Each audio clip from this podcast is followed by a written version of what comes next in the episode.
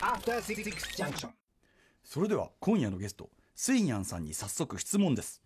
今一番応援しているつまり推している e スポーツプレイヤーどなたですか？その理由も含めてお願いします今一番推しているですか、うん。ああそうですね。今はあの日本で頑張っている選手すごくたくさんいるので、ええ本当に私みんな大好きなんですね、えなのでちょっとこう誰っていうのをこう絞ったりするのがちょっと難しいかなと思うので、DD という感じにしておきたいんですがという。ちょっと,、えー、とずれちゃうかもしれないんですけれども質問からは。あの私が一番好きなというか好きだったというかはい選手の話をちょっとさせてもらおうかなと思うんですけれども、ええ。あのちょっと後でもお話しするつもりでいるんですけれども、あの韓国のスタークラフトというゲームのプロゲーマーで、はい。ビス選手という選手がいるんですけれども、はい。はい、その選手のファンになったことがきっかけでこの世界に私は足を踏み入れたので、はい。あのまさに本当に私の人生を変えたうん選手ビス選手。になります。選手。はい、そうですね。ビビス選手だけはちょっとじゃあいまだに特別なちょっとねはい、かなり特別ですね。うん。もう本当にとにかく、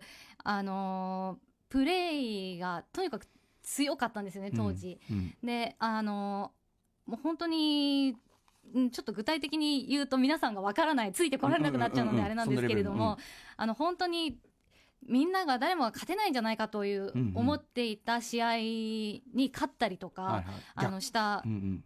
大逆転劇というか。そうですね、まああうんうん。の無名の選手だったんですけれども、はいはい。超有名な選手を倒して優勝したっていう経緯があって、あの二つ名が革命家という ものがついてるんですね。そのぐらいすごく魅力的なあのプレーをする選手で、しかも顔がかっこいいと。ねちょっと写真実はねアイドルっぽいですよね。普通にイケメンなんだよねかっこいいんだよね。髪型とかもすごく洒落てて、まあ、髪型はこれあのちゃんとスタイリストさんがあのついてますので、だ。はい。要はねその向こうはね。そのあたりがまさにその韓国における e スポーツプレイヤーの立ち位置というのなるほど。ねあたり。そのあたりも後ほどね伺っていくあたりかもしれません。はい。はい、もう一つ、はい。えー日本で今ね、えー e スポーツにはまる。これは日本でだったらこれは今ベストタイミングであるというふうにおっしゃっているそうですがこの理由とは？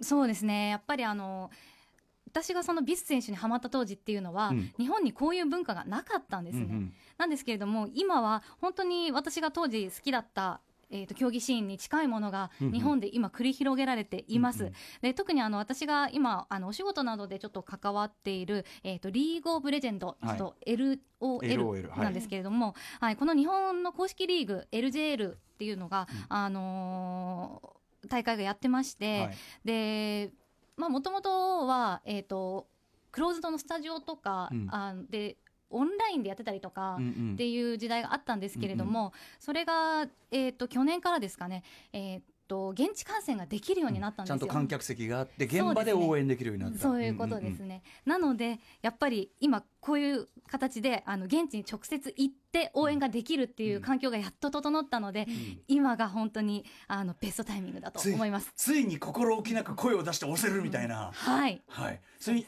スイスイミャンさんはとにかくあの押すことに関して全く躊躇がない件っていうのは先ほどね7時台のめり込み力がす7ごい。時台第6スタジオ乱入事件でねもうすでにねいやでもすごいちょっとねあのなんとなくね熱気が伝わってきましたんで 後ほどまた詳しくお話を伺っていきたいと思います。はいよろしくお願いします。はい、えー、ラジオ同期の方もラジコ同期の方もこんばんは。この番組はカルチャーキュレーションプログラムすなわちさまざまな面白を発見して紹介する文化的情報娯楽教養番組となっております。お相手はパーソナリティ私歌丸と。木曜パートナー TBS アナウンサーのうないりさです。さあここからは聞いた後に世界の見え方がちょっと変わるといいなな特集コーナービヨンドザカルチャー今夜のゲストは e スポーツライターで通訳もされているというね、えー、スイニャンさんでございます。いらっしゃいませ。よろしくお願いします。よろしくお願いします。ということで早速いきましょうかね、はい。お願いします今夜の特集こちらでございます。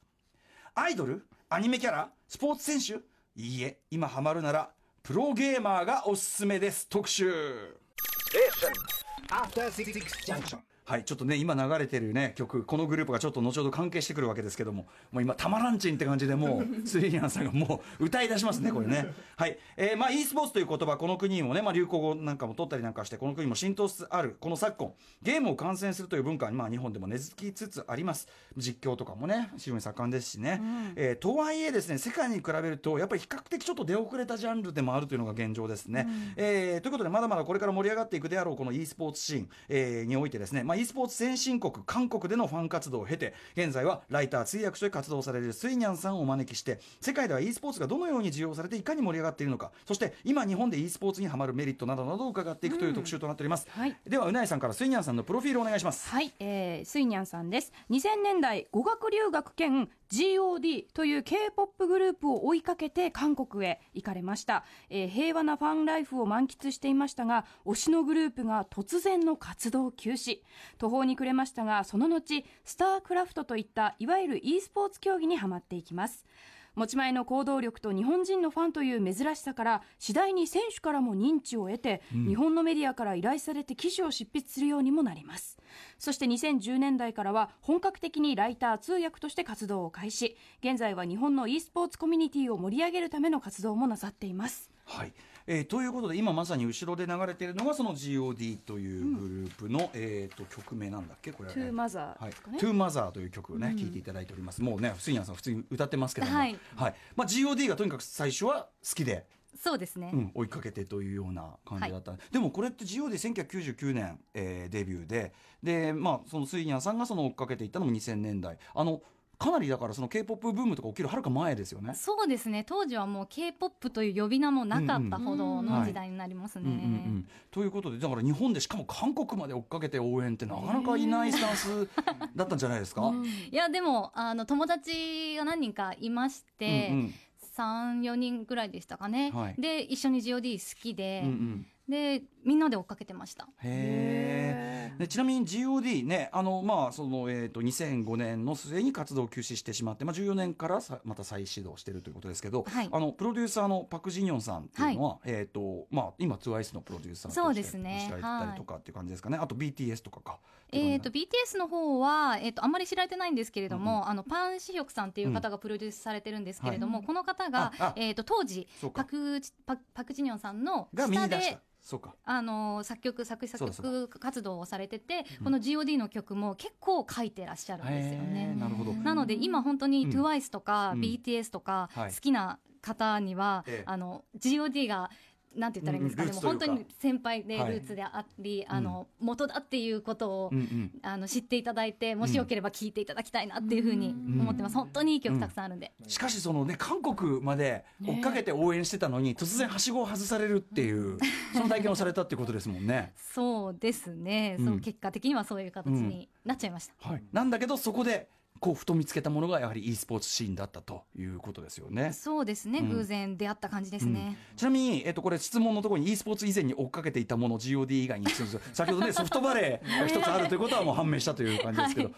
割とあのその常にこう押し押す何か対象っていうのをこう積極的に見つけていきたいタイプということですよね。割とそうですね。もう本当に子供の頃からやっぱり、うん割と追っかけ体質だったと思うんですけれども、えーっとまあでもスポーツ観戦とかは結構多くて野球とかサッカーとかすごい好きだったんですよね。あーなるほど。ということは、はい。いあの e スポーツのプレイヤーたちを好きになる素養も実はちょっとあったというかね。そうですね、うん。あったと思います。うんうんうん、ちなみになんか構成作家古川光がなんか謎のああ iPhone, iPhone ケースを見せてもらっていいですかというなんか差し紙を。はいこちらです。iPhone ケース。これはえ、はい。これはな何ですかこれ。ふなっしーのシふなっしーだ。がはいえしかも2019新年会船乗り？何ですかそれ？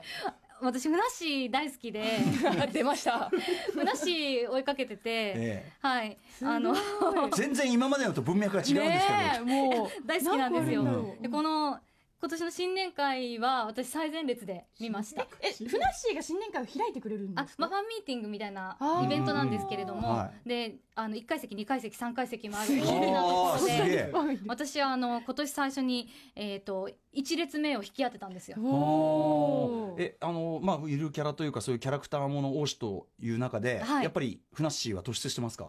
そうですね。私の中ではもうふなっしーは私の人生のバイブルです。人生のバイブル？人生のバイブル、どどういう部分がですか？あもう生き方が素晴らしいんですよ本当に。生き方。はい、あ あの本当にすごく前向きうなん。メッセージをたくさんくれて、うん。であとまあそうですねあの、うん。昨日かなちょうどテレビでやってたんですけれども、あ他局さんですねごめんあなさい。全然いいですよ全然いい です。全く何の問題もない。あそうですか。あのやってたんですけれども結構その寄付をされていたりとかもあったりとか。うんそういう活動、うん。イベント活動とかをすごい積極的にされていて尊敬できる本当にそうですね。すべ、てにおいてうん。尊敬してます。なるほど。これねやっぱりねそのふなっしーに触れた瞬間にやっぱりちょっとにやつく感じ、これにガチ感をね、ガチなバイブスを感じる、えーそんな感じでございます。ということでまあでもとにかく行動力とその好き、はい。好き好きを原動力にした行動力、ね、えーそれの凄さというのが本当にね伝わった感感じかと思いますが、えースイニャンさんになぜ今 e スポーツプレイヤーのファンになるのがおすすめなのか伺っていくという特集でございます。はい、今もうすっかりね、スイニャンさんに。いいや、いいんですよ、いいんですよ。あの、ゆるキャラ、ゆるキャラ追っかけシーンの盛り上がりっていうのもあるし、あとそのクイズ回答者シーンというかね、そういうさまざまな推しの要素っていうのはね。本当にいすごいいいんですよ。全然全然。これいいことですから、うん本当に。羨ましいことですよ、本当にね。好きなものが多いっていうのはね。はい、ということで TBS ラジオアフターシックスジャンクションをお送りしているのは私ライムスター歌丸と。TBS アナウンサーうないりさです。今夜はゲストに e スポーツライターで通訳のスイニャンさんをお迎えして生放送でお送りしていきます。さあそれでは今夜は2部構成でいきたいと思います。まず前半はスイニャンさんの推しの人生を通して e スポーツ先進国韓国の e スポーツコミュニティの実態を伺っていきます。そして後半は今日本で e スポーツにハマるとこんないいことがあるというようなお話を伺っていきます。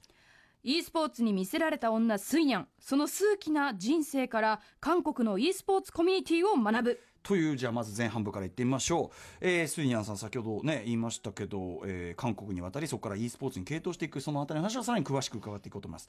まあ GOD というグループの追っかけで行きましたと、まあ普通にライブ見たりとか。はいいうような感じですかね。そうですね。割と当時はあの公開放送とかがたくさんあったので、うんうん。結構無料でいろいろ見ることができたんですよねステージなんかを、うんうんあとはテレビの観覧ですかね。はい。明け方から並んでチケットをこう無料配布なんですけど、はい。ファンクラブごとに配られるっていう当時は仕組みで、うんうん。で先着20人とか30人とかはい。なんで、すっごい早くうん。行って並んで、うん。撮って夕方の放送うん。を観覧する観覧して、うんうん。はい、そんな感じでまあ 4GOD をずっと追っかけていたと。はい、その頃ってちなみに、えっと、そのゲーム的なことというか e スポーツ的なもの韓国ってどうだったんですかね？まあ、オンラインゲームがすごい流行ってるなっていうのは、うまあ、あの生活してる中でやっぱりええちょっと目にはつくんですよね。えなのでまあでまあ今の、えー、と結婚した主人なんですけど、はい。あの当時付き合ってた時とかにも、うんうん。やっぱりあの彼がゲームをすごくオンラインゲームやってたので、はそういう面からも知ってました今し今住んでてっておっしゃいましたけどもうじゃあ居住ベースを韓国に移しちゃったってことですか？あ、えー、と住んでた時代もありますああなるねほ。どね。であとはその私の友達がうん。やっぱり韓国人の韓国でできた韓国人の友達がうん。女の子なんですけどやっぱり e スポーツ好きで、うんうん。でその子の弟さんが、うん。えー、とサドンアタックっていうゲームのプロゲーマーになったんですよ。うんうん。とかそういう話があってそのうん。割と彼女を通じて当時は、はい。ああそういう世界もあるんだなっていうことを知ったような記憶ありますね。なるほど。じゃあまあ素地というかまあそれはすでにもう世の中的にはあったわけですね韓国のね社会的に、ね、ありましたね。あったという。でまあでもあくまでまあスイニャンさんは GOD 追っかけを続けていたと。はい。はい、そんな中、まあ、2005年頃にまあ GOD がまあ活動休止になってしまうと。はい。これはねだってそこまで入れ込んで、うん。ね、ほとんどこう軸足をこうしているのに 多いってことですよねだってね。まあそうですね。まあでもこういうものはやっぱりいつかはこう終わりが来るじゃないですけれども、うん。グループなので、はい。こういうこともまあしょうがないのかなっていう気はしてはいましたね。なるほどね。で、まあ、活動休止になりましたと。で、あの、後にまあ e スポーツに興味移る。これ割とすぐそうなったんですか？すぐではなかったと思うんですけれども、まあまあそれでも時間が割と空いてしまったっていうのもあって、うんえー多少テレビとかでその e スポーツの試合をうん。見る、なんとなくぼーっと見るっていう時間が、うんうん。まあ、あったような気がします。あでも韓国ですでにもうその e スポーツの試合の番組みたいなのがまあ普通にやってる状態だったってことなんですね。あそうですうね、ん、なるほど。じゃあそんな中でではじゃあその次のフェーズいきましょうかね、えーその2推しを失い e スポーツにはまるというね、えーということでさあじゃあ e スポーツにじゃあどの段階でどういうきっかけで飲み込んでいくようになったのかというあたりを伺っていきたいと思います、えっ、といかがでしょう？なんかきっかけ直接のきっかけは。うーんまあそうですね。やっぱり今言ったようなテレビが一番のきっかけだったと思うんですね。えで韓国の場合はそのゲーム専門チャンネルっていうのがありまして、うん。まあ、当時2つあったんですけれども、え本当に24時間そのゲームに関連する、えー試合だったり番組だったりっていうのをずっと放送してるようなものがありまして、うんうんで結構それを見てたかなっていうのがあるんですけれども、うんうんうん。まあ、あのケーブルテレビのチャンネルなんですけれど、えー、と韓国の場合はちょっと地上波の数が日本に比べますと少なくてですねうんうんあのケーブルテレビの普及率がすごく高いんですね。逆にねなるほどね、はい、なので、えーっとまあ、割とどの家庭でもそのゲームチャンネル映るっていう状態うんうんうんでもちろんうちも映って、うん。それであの別にゲームチャンネルを見るために契約していたわけではなかったんですけれどもたまたまやってるのを見て、楽しんでいたっていう時代がありましたね。当たり前。のように韓国に住んでる方ってゲームチャンネル見るものなんですか？その好きな人しかチャンネルを合わせないのか、結構もう見る習慣がついてるのかそれはちょっと人によって違うのかなとは思うんですけれども、うん。まあ、好きだ好きであれば必ず見ると思いますし好きじゃなくてもこうなんか面白いのやってないかなとこうパチパチチャンネル変えたりするじゃないですか、うんうんやっぱりその過程で映ったりした時にうん。ちょっとでも興味あれば、まあ、手を止める人もいるかもしれないまあ、ですよね。日本で本当に他のスポーツ中継、まあ、やってるじゃないですか。で、ねまあ、興味あろうがなかろうが、まあ、日曜昼間ずっとやってるから、うんうん。まあ、他に見るもんなきゃつけとくあかみたいな。つけっぱなしにするまあ、そんぐらいの環境境にあるって感じですかね。そうですね、うんさあそんな中で、まあ、割とだから最初はそこまでの温度で、まあ、見てたわけじゃないのかもしれませんけど、えっとそこでガツンとこうハマるきっかけになったってのはありますか？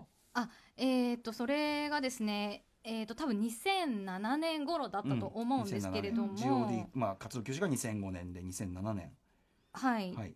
2006年とかぐらいに、うん。こう2006年2007年ぐらいにこうずっと見てるなんとなく見てる時代があって、多分2007年に、はい。えー、とさっき冒頭で、はい。あの私がうん。こう触れたんですけれども、はい。ビス選手はい、の試合を結構目にするようになって、選手。のビス選手。そうですね、はい。あの韓国の名前キム・テイギョンという選手なんですけども、この選手の、えー試合を結構目にするようになって顔も覚えて名前も覚えて、うん。試合もすごく強いとうん。いうので見るたびにこのかっこいい選手が勝っているなっていうので、うんうんそれで結局この選手が最終的に優勝した頃にはやっぱりハマりましたね。なるほど。ビス選手本当に先ほども言いましたけど本当に普通に男性アイドル的なルックスじゃないですか。はい、もうめ本当にイケメンだし、ねはいまあそのスタイリストさん、ヘアスタイルねあのメイクさんついて、うんもうかっこ要するにイケメンとして作り込んだこうビジュアル、はいポーズがもう完全にね。アイドルポーズ取ってるし、はい、これって要はその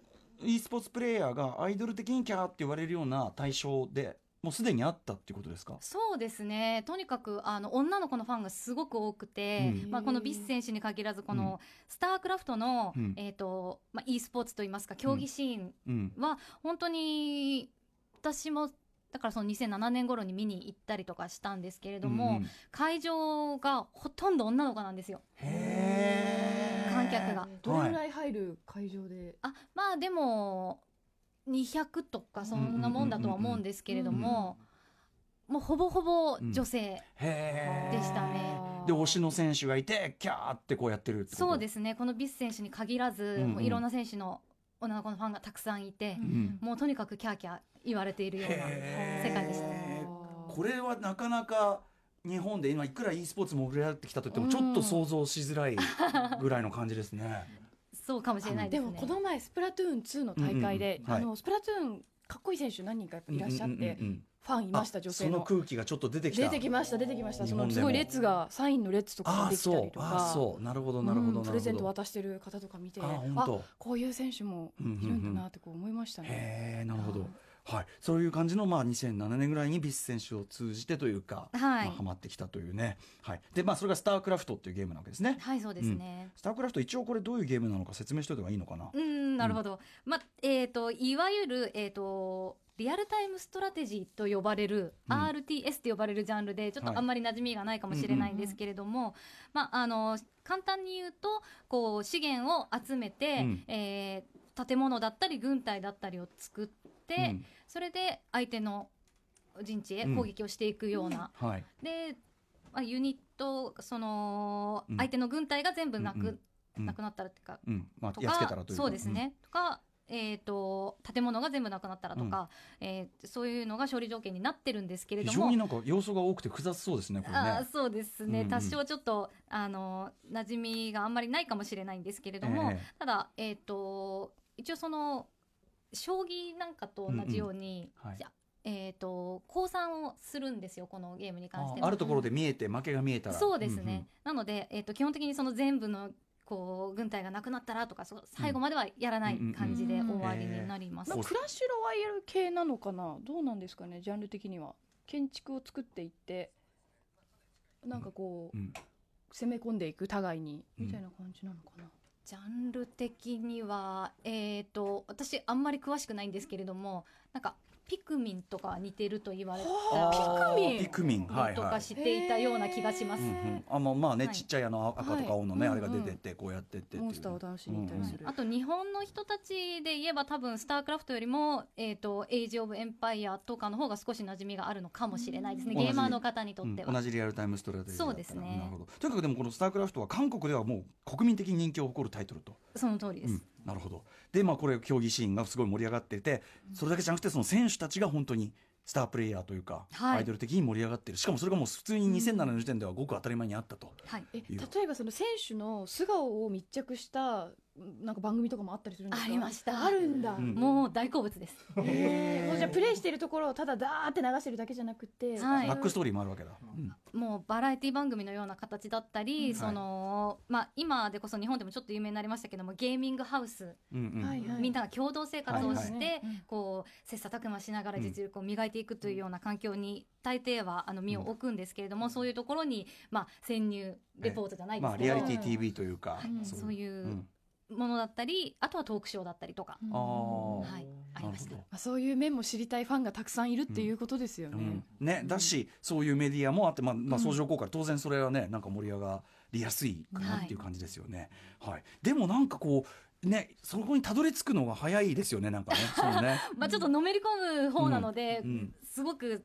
こうハマってしまうタイプなので、私はちょっと特に早い方かもしれないですけれども、はい。はい、さあそしてどんどんハマっていったスイニャンさんね、えーさらに、えーこれお話を伺っていきたいと思います、えー韓国での e スポーツプレーヤーとの距離感というお話なんですけど、うん。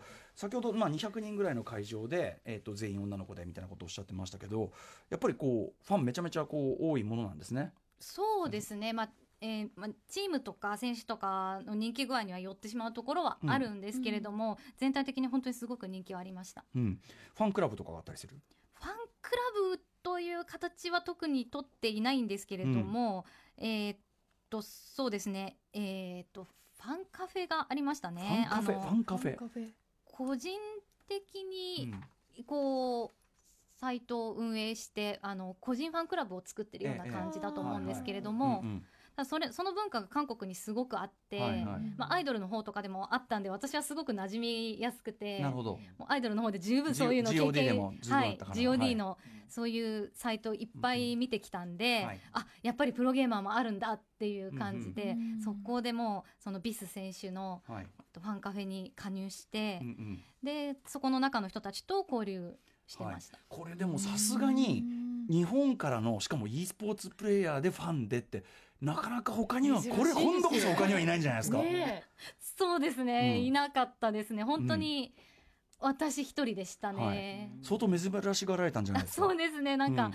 あの一番最初に行った時もすごく驚かれましたけど、うんうんそのあと本当に次とかに行った時に、うん。もうその私が推してたチーム、うん推してた選手ビス選手が所属してるチームの人が全員その、うちのチームに日本人のファンがいるらしいっていうのを全員知っていて、うんもうあのああなたが噂の日本人のファンの方ですか、って向こうから聞かれるほど本当に珍しかったと思います。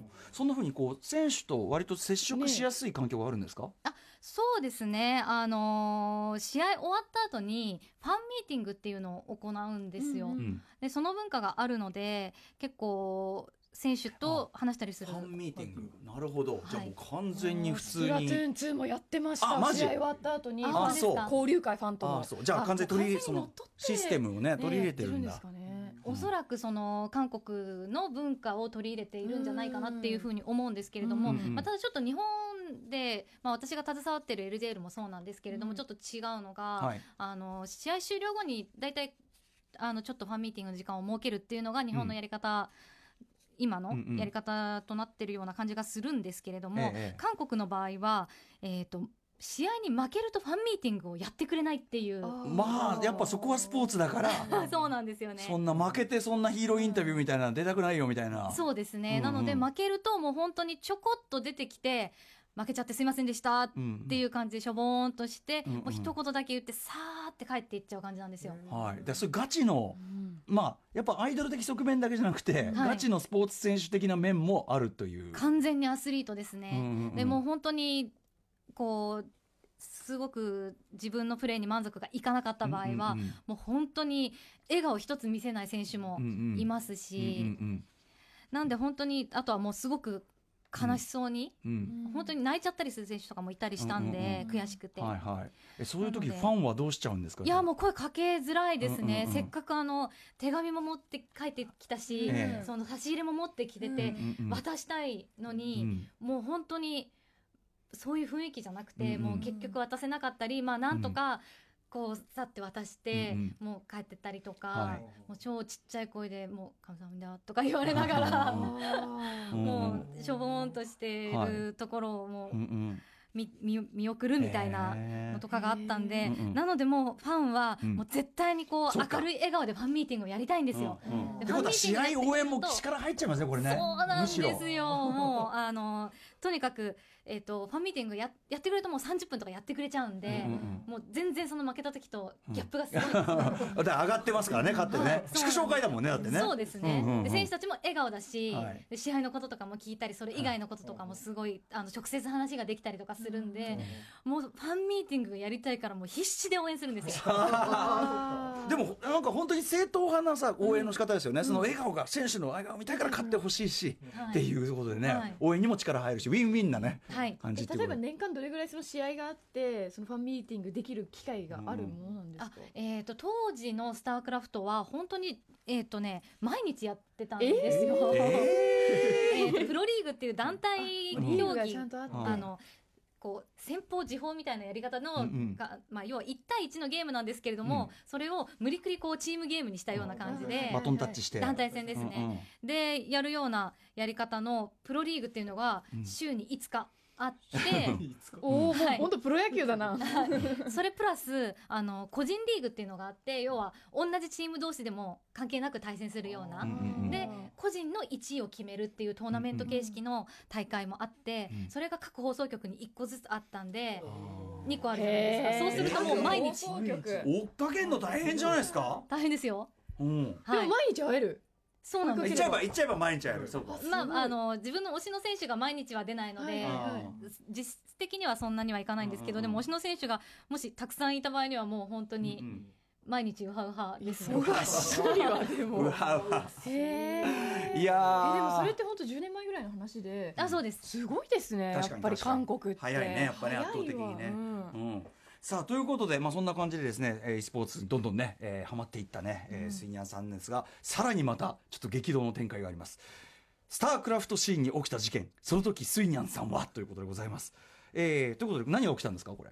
あーこれはですねあの先ほどご紹介した私の好きなスタークラフトうん、の、えーとまあ、プロシーンですうね、ん、が2012年に終わってしまったなぜなぜですか？そんなに盛り上がってたのに。まあちょっといろいろあったんですけれども、うん。まあ、一番にはその、このスタークラフトの、えー、と次のシリーズですね。2スタークラフト2が出たことによって、うんうんまあ、この2を押していこうっていう流れにちょっとなっていったことが大きかったのかなというふうに思います。その2でまた新しいそのね、大体普通にシステムはそんな変ねわらない。リーグ移行すればいいんじゃないのって思うけど。あーでもやっぱりちょっと、まあ、選手たちにとってはだいぶ違うという感覚で、例えばストリートファイターとかうんだともしかしたらご存知かもしれないんですンバリングけれども、ごとでね確かに、はい、ちょっと変わるじゃないですか、うんうんうん。例えば自分のこあうメインでプレーしてたら、キャラがなくなっちゃうこともありますよね。ありますよね。そうなった場合にあの無理やりその次のゲームに行く必要はなくってうんうん元のゲームに残ってうん。ずっとその推しキャラをプレイしたいっていう気持ちわかりますよね。うん。はい、もちろんレギュレーション変わったらそれスポーツ変わっちゃってるわけですもんね。そうだってですね、なのでこうスッと移行できるできた選手とできない選手がいたっ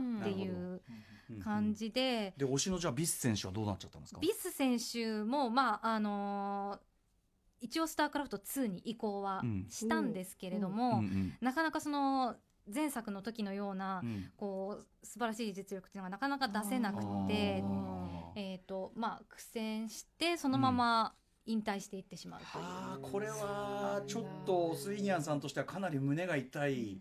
そうですね。ただその元のスタークラフトをやっぱりすごく好きな人たちが多くて、でまあ、プロリーグは終わってしまったんですけれども、うんうん。アマチュアリーグとしてうんうん。続けようじゃないかっていう人たちがうんうん。こうたくさんいたんで、うんあのそういうリーグはやってたんですよね。うんうん。なので、まあ、そっちに戻ると言いますか、うんうん。えーとまあ、プロゲーマーではなくなってしまうんですけれども、うんうん。アマチュアの選手としてはい。そっちの、えー、と前作の大会に出ていくっていう道を彼は選びました。ミスさんを。はい。そうするとお金とかはだいぶそうですまあそうですよね。ね。そうですよね。アマチュアになっちゃう。そうですね。ただあの今もその流れっていうのは続いていまして、うんうん。今はほとんどの選手があのストリーマーになってます。あーそっあか。あそういう出方が。配信で稼でげるのか。そういう出方があるもんね。確かに、うん。はい。うんうんうんなので一応その生活をしていくためにストリーマーとしてうんうん。お金を稼いで大会に出てまあ賞金ももらえればそれはそれでいいですし、まあ、もらえなくてもうん。一応なんとかうん。やっていストけるという。リーマーのお金でそうですね。る。なるほど。でちじゃあそのままじゃあスイニャンさんはそのビス選手を追いこう押し続けるとか追いかけ続けるっていう方向にはならなかったんですか、そうですね。あのーやっぱり私は「スタークラフト2」も面白いなって思ったんですよ、うんうん。なので両方うん見るっていう形を私は取っていたんで。スタークラフト2のプロプはいロリーグと、はい。うん。その1の方の、うんうん。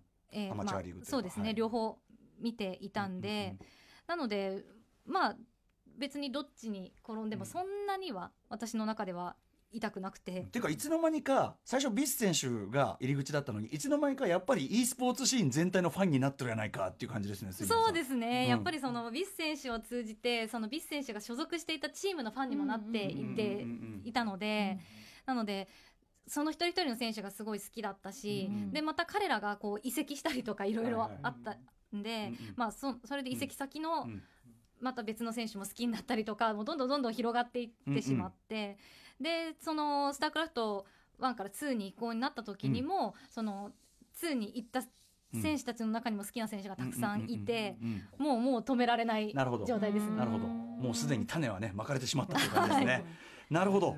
はいといったあたりでね、えーお話を伺っておりますスイニャンさんにね、うん。えー e スポーツライターで通訳のスイニャンさんに韓国での e スポーツのコミュニティ事情を伺ってきました。ということでここからは日本に活動の拠点を移したスイニャンさんに日本の e スポーツ事情について語っていただきたいと思います。ということで後半はこちら。今日本で e スポーツにはまるとこんなにいいことがあるね、どんないいことがおどんないいことが。ってる。えということであの拠点をまた韓国から日本にう戻したというか移したというのはこれはなぜなんですか？あこれはもう、まあ、そうですね結婚して、うんうん。あえっ、とまあ主人と相談して、うんまあ、ちょっと日本で生活してみようかうんということになってっていうなるほど感じですね。はいはい。何年何年頃という感じでしょうかね？えー、と日本に帰ってきたのは2008年ですかね。2008あでも結構その2007にはまってすぐっていう感じですねじゃあね割とね、そうですね、まあ、ハマったのは2006年ぐらいだったと思うんですけれども、うんうん、でまあ日本でもまあその e スポーツシーン、まあ、今ようやく盛り上がってますけどでも2008じゃまだっ2008じゃまだまだですよね。て感じですよね。そうですね。日本に帰ってきて何か似たようなものがあればなと思ったんですけれども、ええ。まあなかった。うん。っていうことで、あの当時はまだそれでも韓国のものをずっと追いかけていって、うんえーちょくちょく韓国に行って、はい。試合を見て帰ってくるっていうようなはい形で、であとはそうですね、まあ、日本でもそれでも、えー、と韓国のそういうリーグだったりスタークラフトだったりっていうのを好きな人たちがちょこっといるっていうことが分かったので、うんうんうん。そういう人たちに向けてうん。ちょっと自分でブログを書いたりとかなるほど、っていう活動はうんしてました。なるほど。うんすごいちゃんとこう日本にちょっとシーンを作っていくための素汁というかね。そうですね。やっぱり私はすごく韓国の e スポーツシーンが好きだったので、うんうん。これの楽しさをうんうん。みんなに伝えたいと思って、あー。でせっかく韓国語ができるので、うんうん。こう翻訳記事を上げたりとかっていうことをやってました。すごい。素晴らしい。えー、でそれがこの日本のシーンも少しずつこう風向き変わってきたなっていうふうにスイヤンさんから見て感じられたのっていつ頃ですか？ああそうですね。まあまあいろいろあるんですけど徐々に本当にそのスタークラフトも国内の、えーまあ、大会とかをこう単発のものだったりなんですけども、企業さんがやってくれるようになったりとか、うんうんちょっとずつまあ、風向きはいい方向に進み始めていたんですけれども、えまあ、やっぱり一番大きかったのは、うん。えー、と今私が携わっているリーグ・オブ・レジェンドの競技シーンが日本で始まったこと、うん。そのあたりですかね。うん。やっぱねあの今でもやっぱり e スポーツの代表的なタイトルってやっぱりリーグオブレジェンドって感じがありますもんね,、ね。やっぱりそこで一気にこう注目度とかも変わった感じですか？一気にとまではいかないですけれども徐々に、こうリーグオブレジェンドもやっぱりいきなり見てわかるゲーム性じゃないっていうかなかなかねなかなかこう慣れるまでは時間かかるあれではあるけども、そうですよね、うん。あの以前会津さんがうんここはいにゲストでいらっしゃって、あのリーグ・オブ・レジェンドの説明をされていったかと思うんですけれども、まああのなかなかねその馴染みがないとうん。ちょっと複雑に感じられるのかなはい。と思うんですけども、私の場合スタークラフトから入ってしまったので、スタークラフトから入るとそに。こまででもないかなスタークラフトの複雑性と比べると。なるほど。似てるところがやっぱりあるんですよね。共通する部分とかがあるので、うんうん。なので私は、うんうん。まあそんなにすごく抵抗感はなく、うんまあ、逆に言えばその慣れてない人に面白さを伝えるというところでやっぱりちょっと仕事ができるなという感じですね。そうですね。逆にそうだと思います、はい、スイニャさんのこのまず当事者意識の強さがすごい、ね、素晴らしすぎるっていうね。はい。で、まあ、だんだん盛り上がってきて、そうなると、こう、まあ、もともとは韓国のね、あのゲームシーンめちゃめちゃ盛り上がってて楽しかった。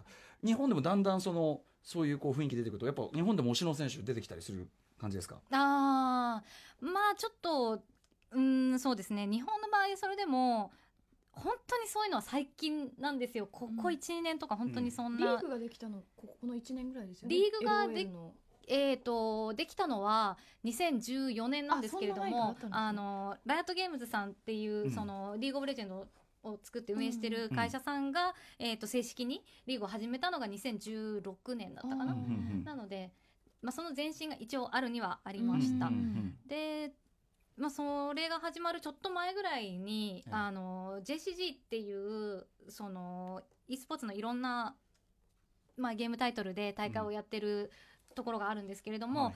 そこでたまたまそのスタークラフトの大会とうん。リーグオブレジェンドの大会を同じ場所で同じ日に同時にというか、うん。あのまあ、先にスタークラフトやってうんうんうんその後にはい。エロイルやってみたいうんな。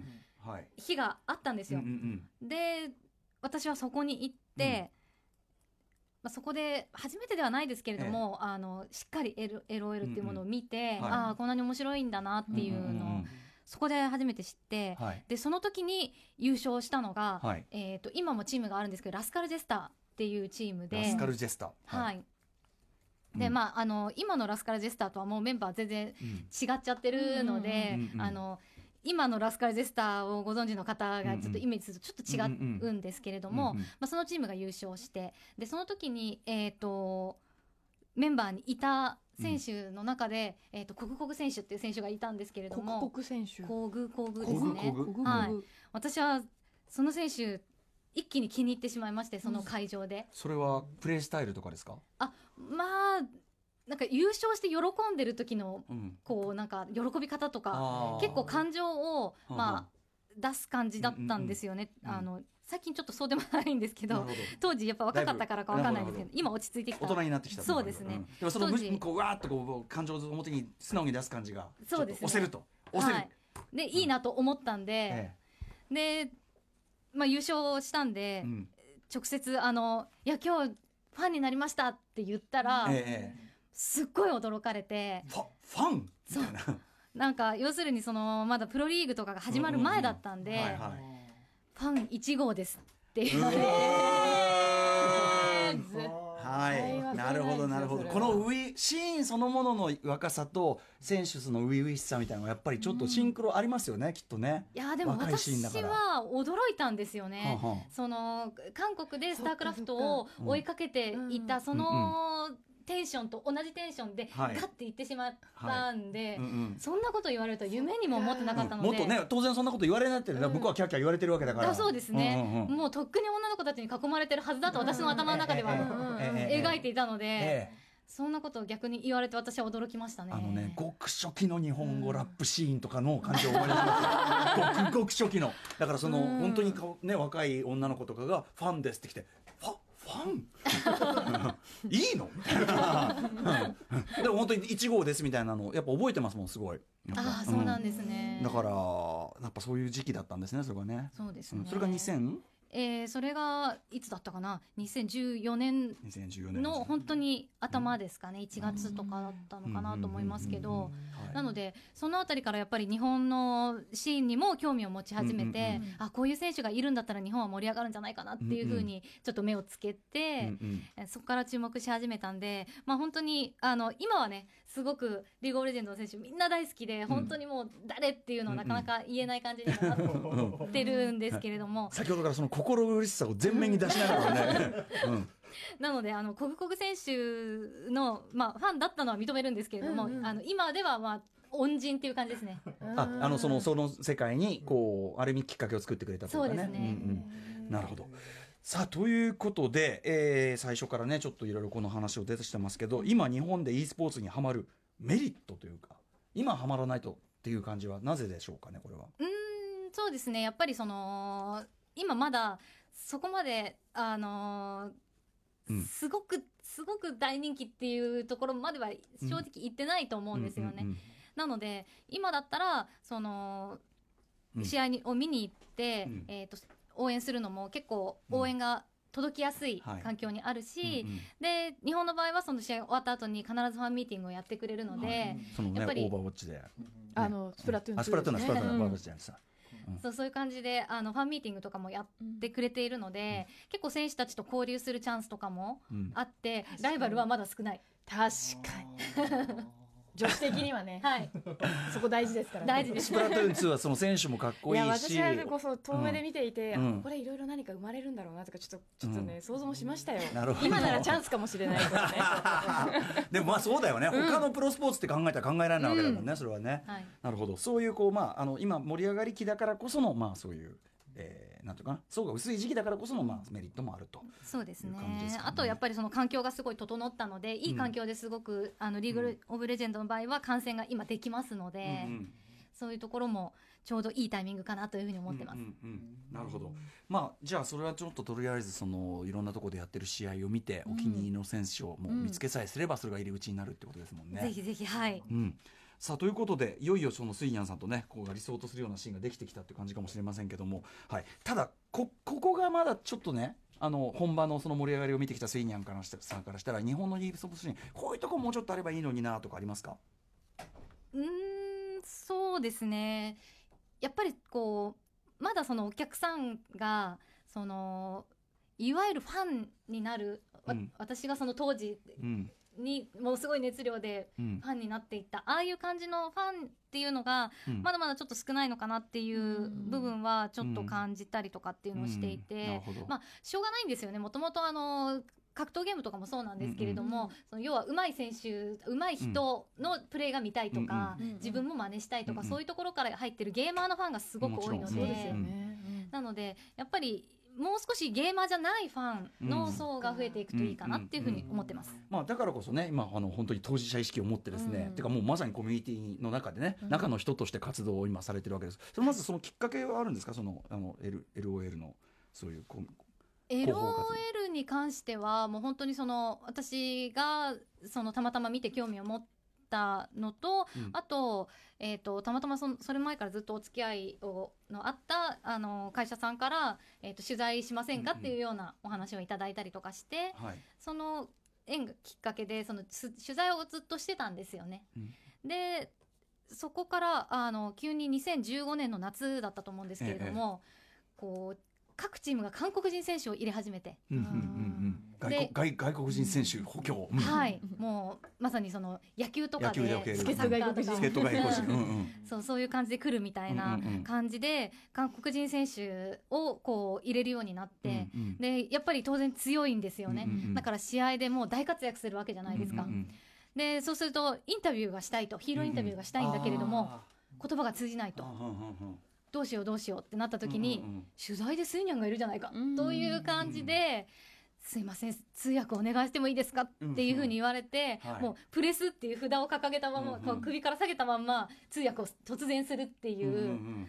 そういう経験があってそこからこう気づいたらもう、あうんうん。の本格的にオファーが来て、うんうん今はその公式の通訳にうん。なりました。へいやーすごい今までお話伺ってくると、うん。ね今までやってきたことがついに本当ですついについになんていうか だって趣味ある意味趣味でやってきたことうん。好きながことだけで。最終的に本当に仕事になって、はいなんかすごい素敵なね。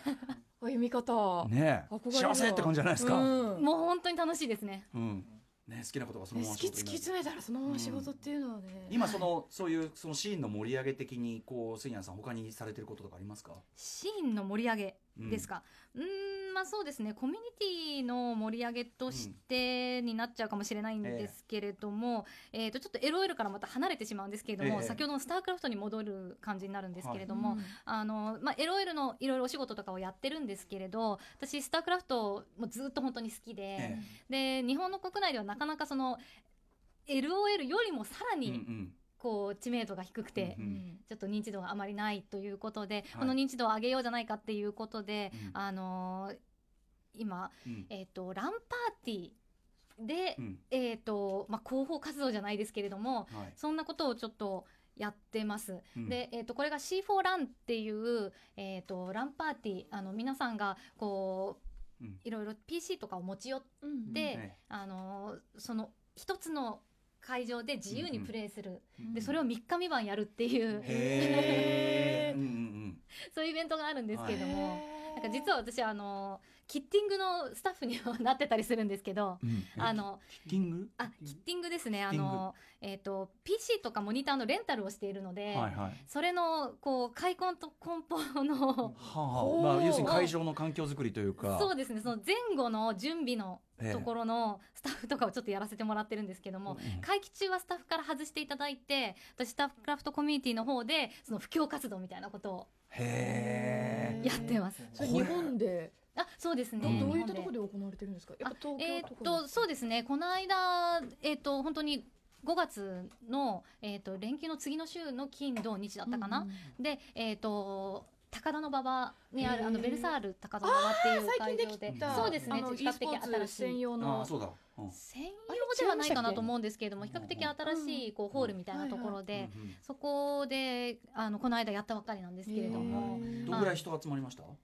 えーっと多分集客っていう意味では1000人以上来てると思うんですけど、えー。じゃあ盛り上がってるじゃないですかもう全然。かなり盛り上がっいや盛り上がってあその C4 ラン自体はそのぐらい来ていて、うんうんうん。でその中でこじんまりとやらせてもらってるだけなんで、うんうんうん。あそのスタークラフトのシーンあるコミュニティはその一部でそうんうんの席を借りて、うんなるほどね8席借りて、あはそこであのちょっとやってみませんかっていう感じで、うんうんあの一人でも多くの人にスタークラフトをこう知ってもらって体験してもらおうっていう活動をうんしています。いやでも最初はそのねアイドルの追っかけから始まってでやっぱりそのとあるイケメン選手の活躍からハマってっていうのは最終的にやっぱりそのスポーツ競技そのもののうん。あの応援者になってる感じがうんなんかこういいですね。なんかこう 熱の熱の行きどころが。そうですね。うですね、うん。まあもう本当に普通に競技シーンを楽しんでいるっていう感じで、まずこの楽しさをこうもっと日本のいろんな人とかに知ってもらいたいなっていう気持ちから記事を書いたりだとか、うん。まあ、韓国人選手の、えー、と話してることを伝えたいなっていうので通訳をやったりとか、うん。まあ、そういう一つの、うん。まあなんていうんですかね気持ちがいろんなところに波及して、今の活動につながってるかなっていうふうに思います。な。るほど。これあの聞いてる方で例えばその僕もちょっとじゃあスタークラフト興味ちょっとはい。出てきたんですけど、コミュニティに参加してみたいんですけど、って方ははい。どうやってアクセスすればいいとか？あああぜひぜひもう本当にあのツイッターとかですぐ連絡欲しいぐらいなんですけれども なるほどあのもう直で来いやと、うん、スイニャさんのねスイニャさんのこの活行動力を見習えやと。来いやっていう、うん。一応ですねあのまあそのさっき言った C4 ランっていうのがまたあるんですよ、あはいはい。まあ、ただちょっと先になっちゃうんですけども、ええ。次回12月の6日から8日ですね、で同じあのベルサール高田馬場で、あのやりますんでうん。でスタークラフトコミュニティももちろん参加しますので、うん。まあ、まだチケット取れてないですけどもう絶対に参加しますのであの、うん。うんコミュニティリーダーの謎めさんという方がいらっしゃってはい。この人があのチケット取りのプロなんでもう本当にガツッとうん。団体で取ってくれるはずなので。かそうか。参加するためにまずちょっとそうかチケット取ってっていう、うんはい。そこのあれがあるんですねね。はい、うん。でもあの多分6回ぐらいやってるんですけどうち解禁なのでスタークラフトコミュニティは、うんうん。はい、またやりますんであのよければぜひ遊びに来ていただければ、うん。12あの月6体験うん。あのね。12月ですね。そのやはい。やっぱやっぱね教えてもらわないとちょっとまずはね、そうなんですよ。っていうところがありやっぱりなかなかねあのゲーム自体もちょっとうん。すべて英語で、うんうん。あのできてるもので日本語がなかったりとかもするのでちょっととっつきにくいところあるかもしれないんですけれどもうんもう本当にあのスタークラフトのコミュニティのみんながうん親切に教えますんで、なるほど、はい。いやだってこれ普通に考えて例えば野球のルール何にも知らない人がいきなり野球見てさ、面白いかって言ったらさそれはね、って感じじゃない。だからやっぱちゃんとこういうきっかけを作ってくれる人がいるから、ねこうシーンも広がるっていうのは絶対あると思う。んでそうですね。なので、あのぜひ普通にあの遊びに来ても楽しいイベントなので来ていただいて、まあ、あのお時間があればぜひスタークラフトコミュニティにも足を運んでもらえれば体験ができます。12月6日から8日に現在予定されているということで。そうですね、それがあの待ちきれないっていう人は直接連絡ください。はい、うん。杉谷さんにはい、はいって感じでございます。お知らせことはまずはじゃあそれですかね。えーとまあ、ああととははえー、と LJL の方ですかね、やっぱりこれが、うん。あのすごくあの開幕が迫っていますので、えーとまあ、LJL2019 のサマースプリットというあの夏のシーズンが、えー、と6月15日土曜日に開幕します。で、えー、とチケットの発売が6月1日土曜日の、えー、と13時からっていうことであの先日ちょうど、えー、と公式で発表があったんですね。なのでぜひこれは皆さんチケットをゲットしていただいて、うん。会場で応援していただけたらいいなというふうに。会場はどちらに？あ、えー、とこちらはですね渋谷にあります吉本無限大ホールうん。でやってますんで、うん。はい。はいということでなんかすごいでもすごいある意味 e スポーツのなんかね、歴史みたいなところをちょっと一気におさらいしたような、ああそうですか、はい、スイニャーさんの視点で、はい。みたいなところが本当にありました。すごい。まあ本当にちょっと偏った視点ではあるんですけれども。いやいやでも、はい。でもやっぱりねあのスイニャーさん以外にこの歴史を語れる人が他にいるだろうかっていうね、なるほど。ところもあると思いますんで、ははい。い、いやめちゃめちゃ勉強にもなりましたし、ああ、はい。こちらこそ本当に。やっぱり選手から入るって大事ですよね。そうね。ゲー何でもね。ムってとっつきにくうんうん。いジャンルじゃないですか。はい。やってない人からすると、うん。はい。そういう意味でやっぱ好きなかっこいい選手、うん。可愛い選手見つけて、そこからそのシーン好きになるっていうのが一番全然ね。ねファン増える。そうですいいルートね。よ私もそんなに自分ではゲームしないので、うん。基本的に本当に見るのが好きなので、うん。あの応援したい選手ができると本当に応援にも力が入りますあとスイニャンさんにはやっぱりあれですねあのゆるキャラ追っかけシーンっていう。ああそこもちょっと気になりますね。えーこれもありますか？ら、うん。はいこの件も片付けなどうきゃいけない。いうスケジュールで追っかけたりするのかね。本当だよどんな時間の使い方すごいですね、情熱ってすごい、ね。はい、えー、スイニャンさんどうもありがとうございました、ありがとうございました。Station. After Six Junction.